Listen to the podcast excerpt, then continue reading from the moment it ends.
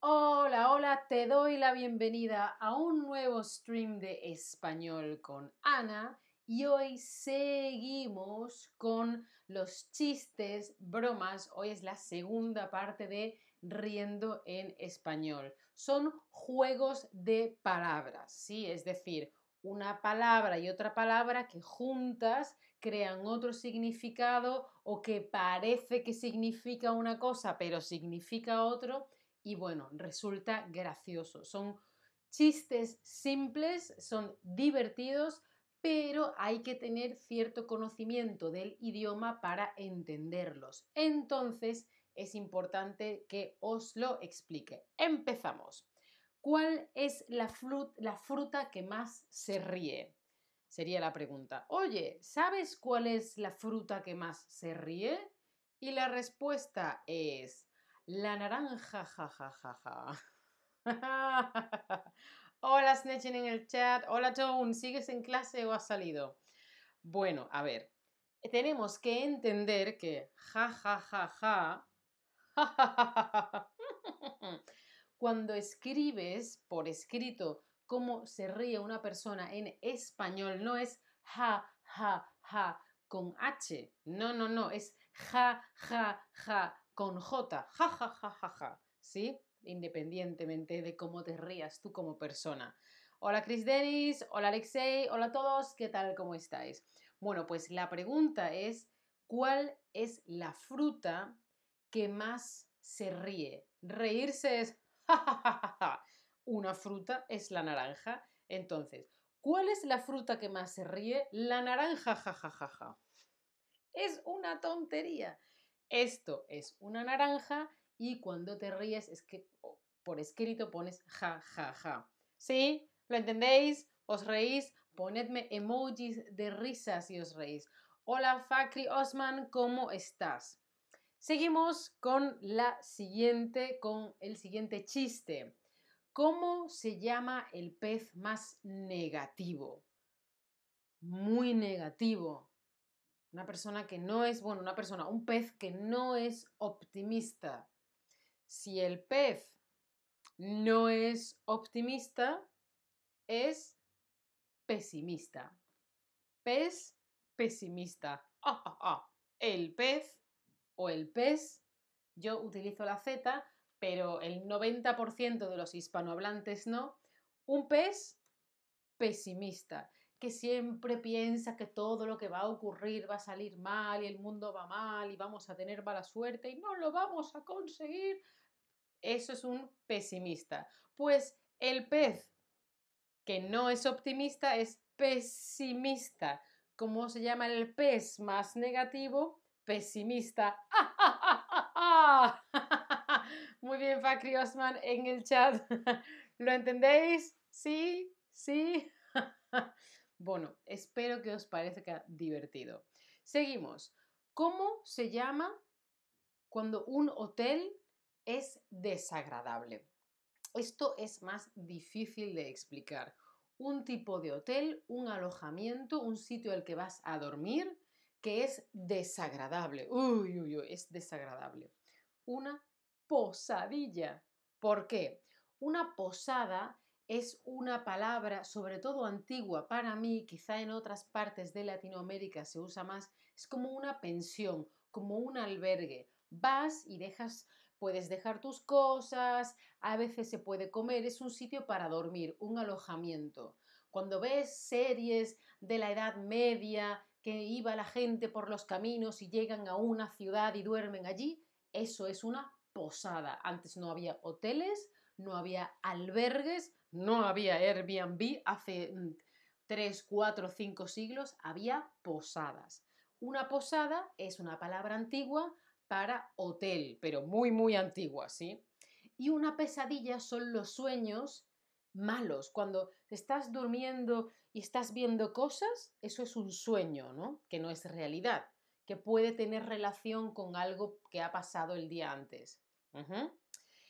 Eh, sí, Tone, un hostel, pero un hostel de hace 200, 300, 400, 500 años. Es el tipo de hostel que había en el pasado. ¿Sí, Tone? Vale. Pues una pesadilla es cuando estás durmiendo. No, no, no. Ay, ay, qué mal lo he pasado. Lo pasas mal, es desagradable, te da un susto, es incómodo. Eso es una pesadilla. Entonces, posada, pesada, posada, pesadilla, posadilla, ¿sí? Repetimos, ¿cómo se llamaría un hotel, un hostal, una pensión, ah? una, eh, una posada desagradable, mala, una posadilla? Sí, porque esto es una posada, esto es una pesadilla. no, no, no, no posada y pesadilla, posadilla. Seguimos. Eh, ¿Cómo se llama el sonido de la risa? ¿Cómo se escribe el sonido de la risa en español? Ja, ja, ja, ja, ja, ja o ju, ju, ju. Contadme. Tone dice, qué lindo pronuncias mi nombre. Uh, uh, uh, uh sí, ayer estuve aprendiendo.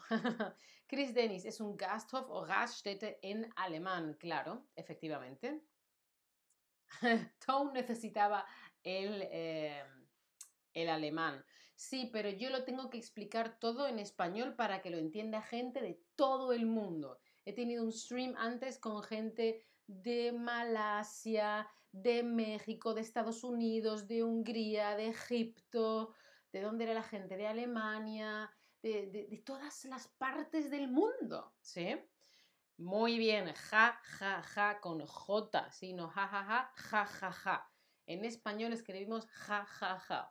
Seguimos. ¿Cómo llamamos a alguien que es muy negativo? Oh, todo va mal, no voy a aprender español, el español es muy difícil y tengo mala suerte. Vale, una persona negativa. Sería una persona pesimista, triste o optimista. Bueno, un triste es más bien un estado. Ahora estoy triste y luego puedo estar alegre optimista o pesimista es más una forma de ser, ¿sí? No es ahora, en este momento de mi vida, e, este minuto soy optimista y mañana y, en cinco minutos pesimista, sino que hay formas de ser. Por supuesto, la gente cambia, pero hay gente que en general es más pesimista o es más optimista. Es algo más que se describe en la personalidad y triste sería más un estado y se utilizaría con el verbo estar. ¿Sí? ¿Sí? Tone dice lo contrario de lo que tú eres. Efectivamente, yo soy una persona no pesimista, sino positiva y optimista. Muy bien. ¿Qué? Seguimos con los chistes, ¿sí? ¿Qué le dijo un techo? ¿Qué le dijo un techo a otro? ¿Qué le dijo un techo a otro? Por ejemplo, en una habitación, la parte de arriba, o sea, es una pared, abajo tengo el suelo, otra pared, una pared, otra pared, otra pared, otra pared, el suelo y el techo, ¿vale? ¿Qué le dice un techo a otro? Una parte del techo a la otra parte del techo. Techo de menos. Mira, la, frase sería te echo de menos, cuando te falta alguien, cuando hace mucho tiempo que no ves a alguien o em, estáis a distancia, ese tipo de cosas, ¿no? Entonces, en vez de te echo de menos, te echo de menos, porque los techos no se tocan, están, solo confluyen aquí en la esquinita, ¿no? Pero uno está aquí, el otro está aquí, no están juntos, están separados. ¡Oh, oh! ¿Sí? ¿Lo entendéis? Te echo de menos, te echo de menos. También se puede decir te echo en falta o me faltas, ¿vale? Es una persona que normalmente tienes en tu vida, pero que por algo os veis menos y tenéis menos relación. Por ejemplo, cuando yo estoy en España hecho de, eh, perdón, en Alemania echo de menos a mis amigos y mi familia de España, ¿sí? Además de en un hotel, ¿en qué otro lugar nos podemos quedar cuando vamos de viaje? ¿En una posada? ¿En una pesada o en un supermercado? ¿Dónde nos podemos quedar cuando vamos de viaje? Un alojamiento, un lugar en el que puedes dormir, descansar, que es como tu casa por unos días, pero no es tu casa porque tienes que pagar, ¿sí? Muy bien, una posada, ¿sí? Es una palabra y un tipo de hotel antiguo, ¿vale? Muy bien, cuando tenemos un mal sueño, ¿qué tenemos? ¿Una posadilla, una alucinación o una pesadilla? Estás durmiendo, estás soñando cosas, pero no son cosas buenas, son cosas malas. No, no, no, no, no, no. ¿Eso cómo se llama? ¿Cuál es la diferencia entre hotel y hospedaje?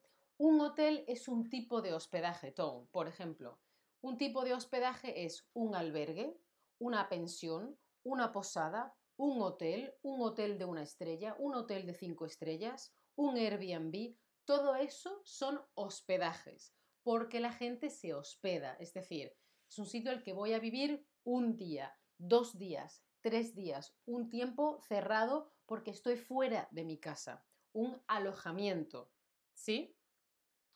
Vale, eh, os contexto a esto. Mira, una posadilla no es porque eso era la broma, ¿sí? Es una pesadilla porque son como muy pesadas y lo pasas mal, ¿vale? Una alucinación es cuando estás despierto y ves cosas que no son. Pero estás despierto, no estás dormido, ¿vale? Una pesadilla es cuando estás dormido, estás soñando y ves cosas malas, te lo pasas mal, ¿sí? Tom, dime si has entendido la diferencia entre hotel y hospedaje, por favor. Vale, y ahora dime, ¿cuáles de estas frases, cuál de estas frases no, no las que sí, no, no, las que no son una forma de decir te extraño. Oh, hace mucho que no te veo, hace mucho que no hablamos, oh, te extraño tanto, mm, ¿cuándo nos vemos? Mm, ¿Sí? No me, no me digáis las que sí, decidme las que no. ¿Sí? Muy bien, Tom, me alegro. Vale. Te echo de menos, te echo en falta y me faltas igual que te extraño, las cuatro significan lo mismo.